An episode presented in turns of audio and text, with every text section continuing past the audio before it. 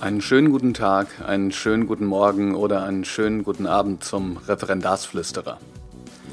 Ich freue mich ausgesprochen, dass ihr wieder dabei seid und ich hoffe, dass ich jetzt endlich zu der Tonqualität gekommen bin, die ich auch beibehalte. Das ist nochmal was anderes als letztes Mal. Diesmal habe ich meine eigenen Sachen, ein eigenes Setup. Und wie immer, ihr könnt mir natürlich gerne sagen, ob das Ganze gut gelungen ist oder man mich vielleicht nicht so gut hört. Obwohl ich sozusagen mit meinem Latein dann auch am Ende wäre, sowohl was meine technischen Fähigkeiten angeht, als auch meine finanziellen. Heute möchte ich über ein Thema sprechen, was gar nicht das Referendariat als solches betrifft, sondern den Beruf als Lehrer. Ich möchte ein bisschen darüber sprechen, was macht man eigentlich als Lehrer so. Vielleicht auch für diejenigen Personen, die sich noch überlegen, ob das das Richtige ist für sie oder auch für Menschen, die vielleicht gar nicht so genau wissen, was Lehrer überhaupt machen. Also eigentlich möchte ich die Frage klären, ist das so, dass Lehrer vormittags Recht und nachmittags frei haben? Ich werde darüber, auch wenn ich weiß, dass Struktur immer auch gefordert und wichtig ist, relativ frei sprechen und möchte natürlich anmerken, dass all das, was ich sage, meine ganz eigene Erfahrung ist. Es gibt mit Sicherheit Lehrerinnen und Lehrer, die darüber anders denken. Wie immer möchte ich das, was ich sage, nur als Impuls, als sozusagen Gedanken wahrgenommen wissen, denen man ja, zustimmen kann oder wo man sagt, das ist gar nicht so meins. Da kommt es aber natürlich dann nicht auf das an, was ich über meinen Tagesablauf sage. Da kann man ja schwerlich sagen, da stimme ich nicht zu. Was ich ganz vorne anstellen will, ist ein Schock, den ich bekommen habe. Jetzt bitte nicht als ähm, Anklage verstehen, aber doch, ich war geschockt, als ich äh, auf Facebook gelesen habe, dass jemand nachgefragt hat, ob er jetzt Mathe oder Deutsch studieren will, was ich äh, soll, beziehungsweise vielleicht war es auch sozusagen als, als Master, ähm, äh, den man sozusagen darauf, auf das, was man schon gemacht hat, dann anschließt, wie das denn ist mit Korrekturaufwand und äh, ob sich das generell lohnt. Geschockt war ich deswegen, weil ich der tiefsten Überzeugung bin, dass wir ähm, Lehrer brauchen, die natürlich für den Beruf des Lehrers brennen, das heißt mit jungen Leuten arbeiten wollen, aber die auch für das Inhaltliche brennen. Denn ein Lehrer, der seinen Job aussucht oder sein Fach aussucht, weil er meint, äh, da wenig Korrekturaufwand zu haben, von dem glaube ich einfach nicht, dass er so brennen kann, dass er Schülerinnen und Schülern beispielsweise zeigen kann, was für Welten in Lyrik stecken oder was man mit mathematischen Formeln ähm, alles anstellen kann. Also fernab von dem, was man halt im Bildungsplan machen muss. Ich bin vielmehr der Meinung, dass ähm, diese Leidenschaft, die auch für auch dem Fach gilt, die Grundvoraussetzung ist dafür Lehrer zu sein dass also der Beruf wirklich sowohl was das den Umgang mit Menschen angeht, als auch was den Umgang mit Inhalten angeht, wirklich eine Berufung darstellen soll. Und daran anschließend äh, möchte ich einfach auch sagen, dass ich schon auch deshalb immer wieder erstaunt bin, wenn Leute ihre kompletten Didaktikmaterialien verkaufen oder ihr Schulrecht, weil ich mich immer frage, welche Haltung gegenüber dem Beruf kommt denn dabei zum, zum Vorschein? Also all das, was man im Referendariat macht, das macht man ja nicht zwangsläufig ausschließlich, weil es eben im Lehrplan des Referendariats steht, sondern damit man ein methodisches Repertoire hat, einen didaktischen Rahmen entwickeln kann, äh, damit man, und das ist jetzt das, was mir so wichtig ist für den Anfang, eine Idee hat, eine Idee von dem, was Bildung und was Unterricht ist. Das bedeutet nicht, dass jeder da gleich ein Buch drüber schreiben muss, aber ich finde, es bedeutet schon, dass es ähm, sozusagen der Beruf des Lehrers mehr sein soll, als den Bildungsplan abzuklappern oder das Buch durchzumachen. Das ähm, ist im Referendariat ja sowieso so, aber man wird merken, dass man, wenn man dann ein volles Deputat hat, also in dem Fall in Gymnasien 25, in der Realschule 27 Stunden, dass man dann das Rad nicht jede Woche neu erfinden kann, weil alleine am Anfang ist es schon so, dass man allein für das, was den bloßen Unterricht angeht, ja, so eins zu eins rechnen kann, was die Stunden angeht, vielleicht mehr. Das heißt, da ist man dann schon auf 50 Wochenstunden. Und da ist noch nicht eingerechnet, was man sonst so macht. Das heißt, ich finde es verwunderlich, dass man sozusagen all das, was man angereicht bekommt, dann gleich wieder verkauft. Ähm, es ist doch gut zu wissen, was für Zugänge es gibt, was für Methoden es gibt und, und auch die Didaktik nochmal nachzuschauen. Versteht mich bitte nicht falsch, ich denke nicht jeden Tag, oh, ich hole den Piaget raus und was hat Kunin nochmal zu Unterrichtsstörungen gesagt. Aber zu wissen, wo man zugreifen kann, wenn man Probleme bekommt, das ist wichtig. Übrigens auch, was das Schulrecht angeht. Das Schul- und Beamtenrecht wurde ja nicht erfunden, äh, damit man danach seine Schulrechtsprüfung macht, sondern damit man ein Nachschlagewerk beispielsweise hat, um zu schauen, was ist mir hier erlaubt, was ist verboten, wie komme ich mit problematischen Umständen klar. Das bedeutet für mich ist sozusagen und das, was den Lehrerberuf auch macht, auch erstmal eine Idee zu entwickeln von dem, was ist, was ist für mich gute Bildung, was ist für mich ähm, gute Bildung, was mein Fach angeht und vielleicht auch, was ist guter Unterricht. Und da sprechen wir jetzt nicht davon, wie gesagt, dass man das jedes Mal genauso hinkriegt. Das mache ich natürlich auch nicht. Ähm, ja, was macht der Lehrer? Also es ist natürlich sehr zeitenabhängig, was Lehrerinnen und Lehrer zu tun haben. Ich gebe mal ein Beispiel. Wenn das Schuljahr anfängt und man, wie ich, zunächst mal nicht der Mensch ist, der sich immer auf Listen stürzt, das heißt, ich kann das nicht nebenbei, ich muss mich ganz arg konzentrieren, dann ist der Anfang und natürlich im Schuljahr auch immer wieder sehr geprägt von den verschiedensten Verwaltungsaufgaben. Das heißt, in den ersten zwei Wochen als Klassenlehrer beispielsweise kommt man zunächst mal gar nicht zum Unterrichten. Verwaltungsaufgaben können sein, dass man Versicherungen, die Schülerversicherungen ausgibt und einsammelt, dem Geld hinterherläuft, dass man dafür sorgt, dass die Bücher verteilt sind. Meistens gibt es eine Bücherverteilung äh, sozusagen, die das zentral äh, unternimmt, aber das kann dann bedeuten, dass man in den ersten paar Tagen überhaupt gar keine Bücher hat. Es bedeutet, dass man Aufgaben übernimmt, ähm, Regeln überhaupt festzulegen, dass man ähm, beispielsweise die Hausordnung durchspricht, dass man ein Verhalten im Brandfall äh, durchspricht. Also im Prinzip alles das, was mit den institutionellen Umständen der Schule zu tun hat. Und das bleibt natürlich zum Beispiel, wenn man Klassenlehrer ist, auch weiterhin so. Das heißt, wir haben hier eine verwaltungstechnische Ebene. Dann ist es meist so, dass am Anfang, und das machen Schulen unterschiedlich in unterschiedlichen Abständen, auch GLKs macht, also Gesamtlehrerkonferenzen, wo teilweise große Themen besprochen werden, das heißt die pädagogische Ausrichtung der jeweiligen Schule, ein Schulleitbild, bestimmte Schwerpunkte, wo besprochen wird, wann welche Termine außerschulisch und innerschulisch stattfinden. Das heißt, wenn zum Beispiel jemand zum Besuch kommt, bei Gewalt oder Drogenprävention oder äh, bei Ereignissen, die Schülerinnen und Schüler betreffen oder die Lehrer betreffen, also Feste oder ähm, Auftritte etc. Und so eine Gesamtlehrerkonferenz, die muss meistens dann vorbereitet und nachbereitet werden. Da gibt es dann Handreichungen und so weiter und so fort. Und das betrifft jetzt auch nicht zwangsläufig nur das eigene Fach, sondern die Schule als solches, gerade wenn es um Projekte, um ähm, interdisziplinäres Arbeiten geht, also wenn mehrere Fächer zusammenarbeiten und so weiter und so fort.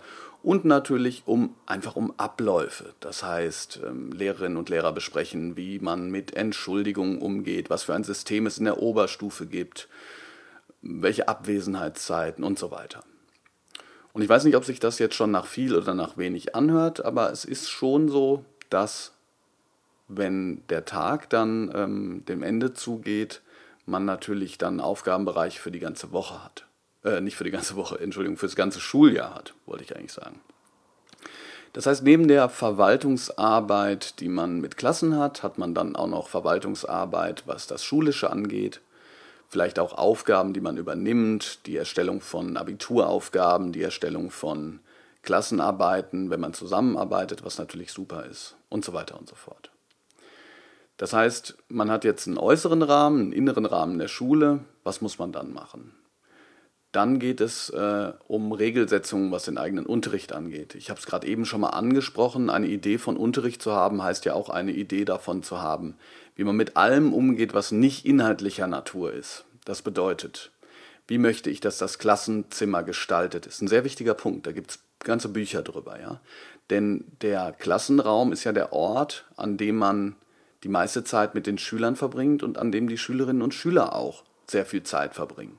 Also sich Gedanken darüber zu machen, äh, kommen da Blumen hin, kommen da Poster hin, kommen da Lernposter hin, äh, wird miteinander geredet darüber, ob Bücher mitgebracht werden, gibt es ein Regal, wenn es kein Regal gibt, wie komme ich an ein Regal, gibt es äh, bestimmte Richtlinien, kann ich mit dem Hausmeister sprechen, muss das in der GLK besprochen werden, weil man das Gefühl hat, das sollten in mehreren Klassenräumen der Fall sein und so weiter. Das heißt, wenn man jetzt mal annimmt, dass ich zunächst mal über die ganz äußere, also institutionelle Arbeit gesprochen habe und dann in die verschiedenen Fachbereiche gegangen bin, ist das jetzt was, äh, wo es sozusagen ins eigene Klassenraum geht, in den eigenen Klassenraum geht. Und dann haben wir noch nicht mal darüber gesprochen, was für ein Setup möchte ich. Möchte ich, dass die Schüler mich alle anschauen? Möchte ich, dass Gruppentische bestehen? Ähm, möchte ich, dass ähm, jemand das Tagebuch führt, wie ist das mit dem Klassensprecher.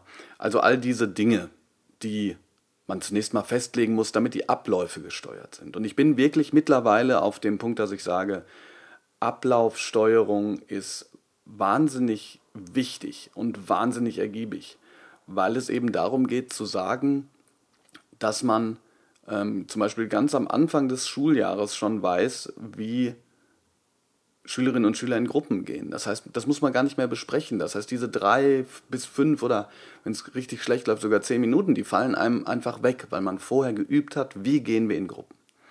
Oder, wie bei meiner Klasse jetzt, eben ähm, das Setup, dass es Gruppentische gibt. Ähm, was ganz viele Vorteile hat, aber ich glaube, über Methoden und Sozialformen können wir uns nochmal wann anders auseinandersetzen. Also das sind alles Dinge, die, die man als Lehrer macht, gerade so in den ersten sechs Wochen. Dann kommen Klassenkonferenzen. Klassenkonferenzen heißen, darüber zu sprechen, was ist mit den Klassen, ähm, was ist wichtig, gibt es besondere Schüler, die man besonders fördern oder besonders fordern muss, also Inklusion in dem Fall oder, oder individuelle Förderung. Neben den äh, Klassenkonferenzen gibt es dann natürlich auch noch die Elternarbeit. Gelungene Elternarbeit würde auch bedeuten, die Kommunikation aufrecht zu erhalten, sachlich miteinander über ähm, wichtige Punkte zu sprechen, ähm, wie zum Beispiel, wie die Klasse sich gibt, ähm, eben mit den Eltern auch darüber zu sprechen, was für eine Vorstellung man von, von Unterricht auch hat, was für eine Vorstellung man hat über Hausaufgaben und so weiter. Und neben diesen Dingen, die ich jetzt gesagt habe, die ja wirklich erstmal nur äh, mit der Schule als Lernort, dem Klassenzimmer, dem dem, dem ganzen Setting zu tun haben, bereitet man dann natürlich seinen Unterricht vor. Ich selber bereite meinen Unterricht immer so vor, dass ich einen Wochenplan habe und dass ich äh, auf dem Wochenplan dann mittlerweile schaue, wo ich hin will. Das heißt, wo ich hin will, das ist das Thema des Stoffverteilungsplans, den man macht, dass man im Prinzip ähm, ja, große Einheiten hat von sechs bis acht Wochen und dann bereite ich jetzt oft den Unterricht ähm, so vor, dass ich äh, im Prinzip, wenn ich vier Stunden in Deutsch habe, diese vier Stunden nacheinander direkt schon vorbereite. Ähm, eben damit ich eine bessere Übersicht und einen roten Faden habe. Unterricht vorzubereiten dauert am Anfang relativ lange. Also ich kann wirklich sagen, dass ich in meinem ersten Jahr als Lehrer einen regelrechten Praxisschock hatte weil ich einfach wahnsinnig unterschätzt habe, wie viel man in der Schule noch nebenher sozusagen macht. Konferen wie, wie gesagt, diese ganzen Konferenzen überhaupt sich erstmal auszukennen, wo finde ich was, wer kennt sich mit was aus und so weiter und so fort. Und dann das Gefühl hatte, ich müsste jetzt jede einzelne Stunde so halten wie die beste Stunde meiner Lehrprobe. Und das geht einfach nicht. Weil wenn man drei Stunden pro Stunde braucht und man 27 Stunden gibt, dann hat der Tag einfach zu wenige Stunden. Das heißt, es ist auch ein Angleichungsprozess, zu sagen, ich mache mal ein Top-Projekt, super klasse, aber es gibt auch einfach Phasen, wo ich mit dem Buch arbeite. Neuere Bücher, sind kompetenzorientiert, das ist auch nicht alles schlecht. Manchmal kann man das Buch auch als Kompendium nehmen und dann eben weitere Ideen haben, aber diese äh, Bücherablehnung als solche finde ich schlecht. Ja, obwohl ich natürlich trotzdem äh, Bring Your Own Device, also Biot, super finde, also dass man zum, mit dem Handy was googeln kann. Ich mache es jetzt ab Klasse 8, aber das ist bestimmt diskussionswürdig auch. Ja, der Unterricht äh, ist natürlich eine ganz wichtige Sache und dann alles, was mit dem Unterricht noch zusammenhängt. Also ich finde, wenn man als Lehrer die Schülerinnen und Schüler ähm, besser machen möchte, besser in dem Sinn, dass sie sozusagen sich thematisch auskennen, inhaltlich auskennen, methodisch auskennen, dann sollte man natürlich auch mal eine Hausaufgabe mitnehmen und den Schülern klar machen, dass man das nicht macht, weil man böse ist, sondern weil man ihnen die Chance geben will, ähm, ein Feedback einzuholen. Das ist unheimlich wichtig. Und Feedback einholen bedeutet eben auch, dass man eine Offenheit gegenüber den Schülern hat, die äh, ihnen zeigt, es geht nicht darum, sie zu bewerten, zu beziffern, sondern ähm, es geht darum, sie zu fördern. Ähm, ja, und äh, dann hat man den Salat und sitzt halt zu Hause und hat ganz viele Schüler, die einem das glauben und hat dementsprechend viel zu korrigieren. Und da sprechen wir noch nicht mal über die Klassenarbeiten. Das wäre jetzt eine Sache, die ich als Englisch, Deutsch und Geschichtslehrer natürlich immer an der Backe habe. Also wenn jetzt die Herbstferien bald kommen, weil wir unsere, bei uns ist das so, weil wir die beweglichen Ferientage dahingelegt haben, dann habe ich eine Woche. Ähm, ich habe drei Klassenarbeiten jetzt erstmal in, in, äh, in Deutsch, äh, verschiedene Stufen. Für eine Kursstufenarbeit brauche ich ungefähr anderthalb Stunden. Das sind 20 Arbeiten, das heißt, das sind 30 Stunden ungefähr Arbeit. Nicht nur was das Korrigieren angeht, sondern man korrigiert ja nicht nur einmal, sondern äh, korrigiert das zweite Mal, schaut, äh, wie das im Vergleich aussieht. Und ich schreibe normalerweise auch etwa ein DIN A4-Blatt, ähm, Schriftgröße 12 an Rückmeldung, von der die Schüler relativ spät immer mitbekommen, dass es tatsächlich was ist, was man lesen sollte, um sich dann in der nächsten Arbeit zu verbessern. Aber das ist ein anderer Punkt. Nebenher ähm, mache ich natürlich jetzt beispielsweise auch noch den Podcast, wo man sagen könnte, naja, so viel kann es ja eigentlich nicht sein als Lehrer, wenn man nebenbei noch solche Sachen machen kann. Für mich ist das aber immer eine wahnsinnig gute ähm, Möglichkeit, up-to-date zu bleiben, was sozusagen die, die neuesten didaktischen Entwicklungen angeht. Aber ich kann auch jeden verstehen, der sagt, also jetzt ist Wochenende, jetzt möchte ich mal einen Tag zumindest ähm, nichts machen, was mit Schule zu tun hat.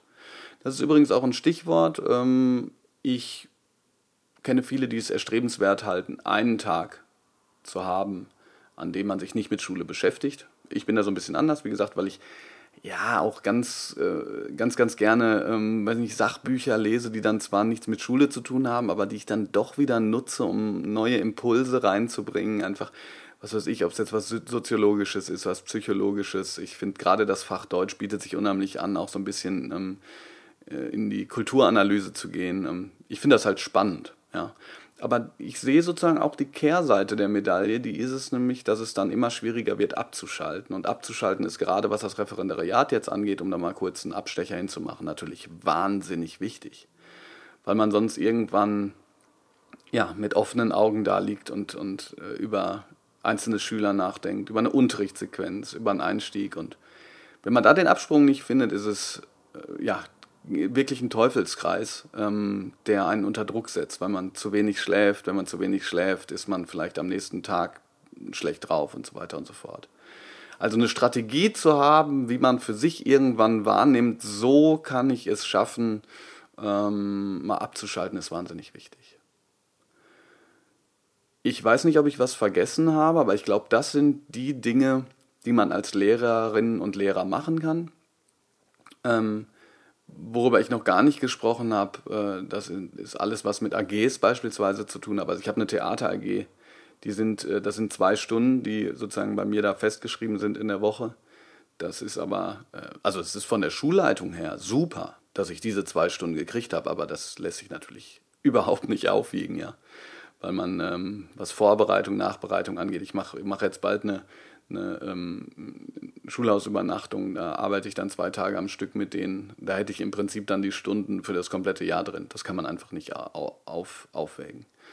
Oder die Medien AG, mit der ich mittlerweile ähm, so viel mache, dass äh, ich die Öffentlichkeits- und Pressearbeit im Prinzip in meine sogenannte Freizeit verlege.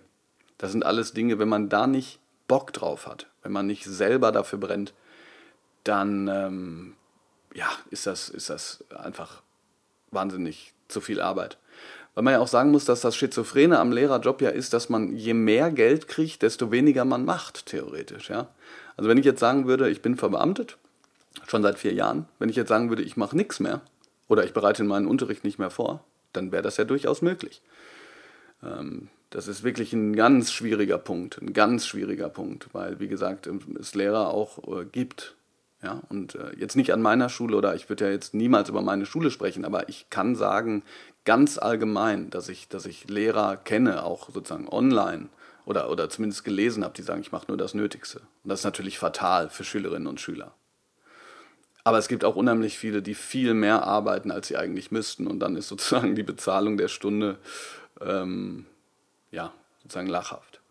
Ja, aber wenn ich, wenn ich das so sage, dann ähm, kommt vielleicht auch raus, dass ähm, die Lehrerarbeitszeit sich natürlich ähm, unterscheidet, aber man davon sprechen kann, dass man, sagen wir mal, 40 ähm, bis 60 Stunden in der Woche arbeitet, am Wochenende noch Korrekturzeiten und so weiter und so fort. Und das, da komme ich jetzt vielleicht wieder an den Anfang, das geht nur, wenn man Lust darauf hat. Also versteht mich bitte nicht falsch, ich habe nie Lust zu korrigieren. Ich hasse korrigieren.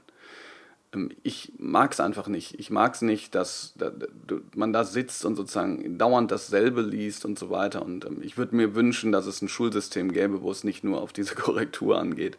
Aber ich mache es natürlich. Aber ähm, ähm, alles andere macht mir wahnsinnig viel Spaß. Und wenn es mir keinen Spaß machen würde, und es gibt ja einfach Leute, die, die haben sich einfach das Falsche ausgesucht, dann, dann geht man kaputt. Also weil etwas zu machen, was man nicht mag, nur weil man das Gefühl hatte, was weiß ich, vielleicht äh, habe ich danach weniger Arbeit. Das geht einfach nicht. Das geht einfach nicht. Ja, ich hoffe, ich habe jetzt sozusagen denjenigen, die gar nicht erst da, noch nicht dabei sind oder das Referendariat machen und dann mal gespannt sind, einen kleinen Einblick gegeben. Ein kurzer Tipp auch noch. Ähm, nach dem Referendariat würde ich persönlich nie wieder direkt voll einsteigen. Ich arbeite jetzt voll, also das heißt, ich habe die 25 Stunden plus die kleinen Jobs, die ich auch gemacht habe. Aber ich würde immer erstmal mit 18, 20 Stunden einsteigen. Weil ähm, gerade wenn man neu ist, muss man sich orientieren. Und dieses kleine Wörtchen orientieren, da ist ganz, ganz viel bei. Ganz, ganz viel, was man machen muss. Abläufe kennenlernen. Die Schüler kennenlernen. Kennenlernen, wie alles, mit wem man reden kann, mit wem man arbeiten kann, den Unterricht vorbereiten und so weiter und so fort. Ich persönlich würde nie wieder mit 25 respektive 27 damals bei mir einsteigen, sondern gucken, ob 18 geht. Wenn es nicht geht, runterfahren. Wenn es geht, hochfahren, aber nicht mit 25. Jetzt komme ich noch zu dem kleinen, was ich ja gesagt habe, äh, Ritual oder sozusagen der kleinen Serie. Kleiner Tipp am Rande. Da möchte ich euch ähm, den Artikel vom Lehrerfreund empfehlen, Arbeitszeiten für Lehrerinnen und Lehrer. Der zeigt, dass ähm, Lehrerarbeitszeit im Prinzip genau dasselbe ist wie jetzt ein anderer Mensch, der einen normalen Job hat.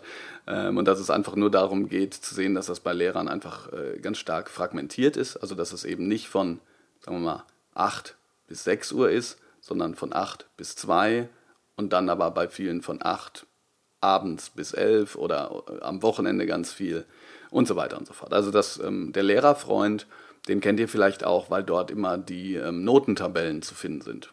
So als kleiner Tipp, Notentabellen, ähm, das, äh, äh, da kann man dann ganz genau eingeben, äh, was man für eine Benotung haben möchte, ähm, Fehlernotentabelle, Punktenotentabelle und so weiter. Der Lehrerfreund ist da absolut, glaube ich, die frequentierteste Seite, die es gibt.